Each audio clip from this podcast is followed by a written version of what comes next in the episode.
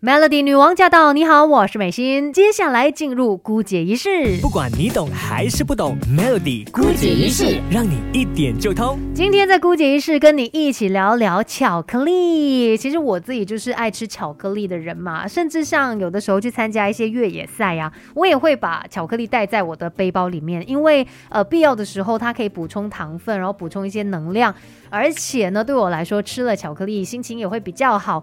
可是。我们马来西亚很热，所以很多时候呢，打开那个包装的时候，发现里面的巧克力已经是血肉模糊，我已经认不出它是谁了，就是嗯，很深色的一坨东西的感觉，呃，很不开胃，然后吃了也不会开心。所以巧克力需要耐热的这一个条件是非常重要的。其实呢，就连巧克力制造商也非常在意这一件事，因为呃，其实像除了马来西亚之外啦，世界上很多其他的国家，只要这个环境温度它是高于摄氏三十七度的话。它就不利于巧克力的运送啊，还有保存。这也是为什么这么多年以来啊，巧克力制造商就一直在寻找防止巧克力容易在高温下融化的缺点。那呃，其实一般上来说，热带国家贩卖的巧克力大多都会以植物油取代可可脂。作为代可可脂，这个就是让巧克力产品更容易保存的方式。可是呢，在健康考量底下，有很多的消费者就很在意这个商品是不是含有代可可脂。所以，为了要让巧克力在食用前它能够保有就是良好的感官体验哦，呃，现在巧克力制造商呢就开发出在高温下也不会融化的耐热巧克力，而且在今年二零二零年已经取得了专利，对巧克力产业来说是一大突破哦。那究竟是透过什么样的方式才可以让巧克力耐高温呢？等一下来告诉你其中的秘密。守着 Melody。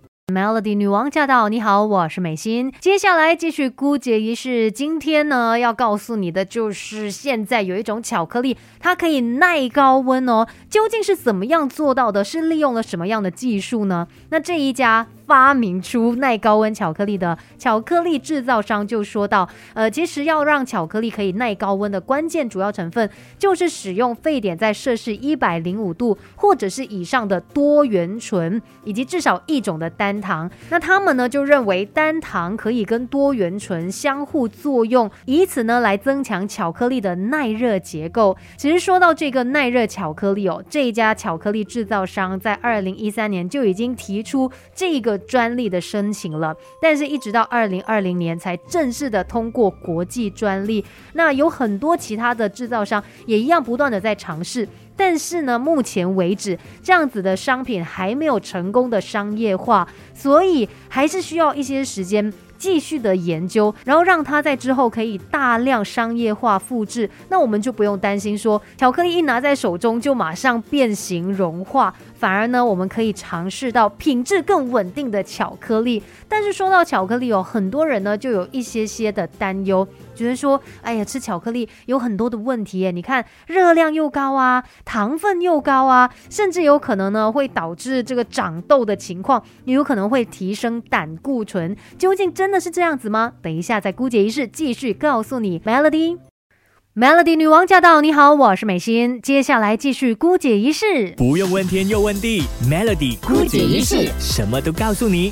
那说到巧克力呢，很多人爱吃，但是很多人呢也是一面在吃，一面在担心的，因为真的觉得说巧克力好像有很多的缺点，像是热量过高啊，含糖量过高啊，会成瘾等等等等的。但是呢，二零一二年的一项研究发现哦，其实巧克力对心血管是有益处的，所以巧克力。不再只有负面印象了，它其实也是可以被我们摄取的，只是你要懂得怎么样来摄取巧克力。那说到巧克力的益处哦，它真的可以保护心血管吗？那最主要呢，就是要来看一下巧克力的制作过程了，因为它就是由可可豆加工制得的嘛。可可豆呢，就是一种坚果类食物，那它最大的特色就是除了富含脂肪，当中还有很多的矿物质以及植化素，像是可可豆当中的。黄酮类化合物哦，它就是其中一个很好的例子。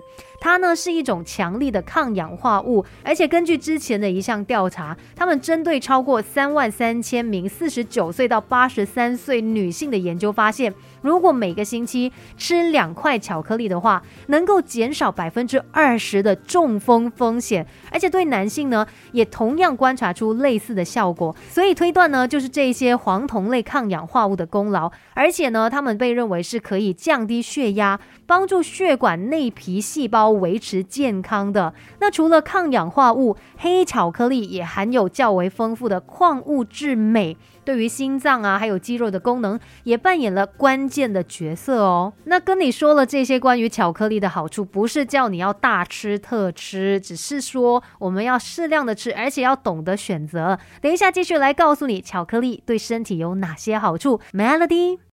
Melody 女王驾到！你好，我是美心。今天在姑姐仪式呢，跟你聊聊巧克力。毕竟我们很多人可能对它有一些既定印象，而且都不是太好的部分。但其实巧克力对身体也是有好处的。像刚才说到呢，它能够保护心血管。再来，有些人觉得说，哦，吃巧克力吃太多的话，会提升胆固醇呢。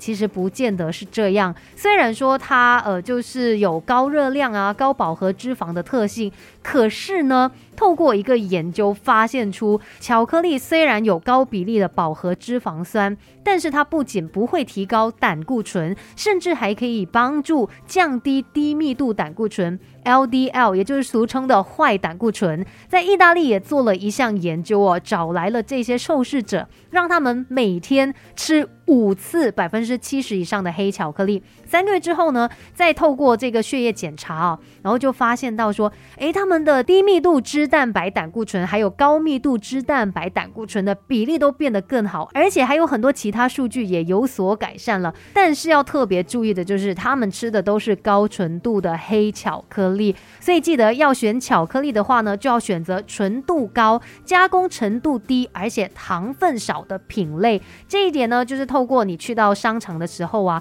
来比对。不同的巧克力品牌哦，就看他们后面的这个食品标签，透过比较，你就会知道哪一款巧克力是更适合你的。那今天就是要告诉你要吃巧克力，不是不可以，只是要懂得怎么吃。姑姐一事就跟你分享到这里，Melody。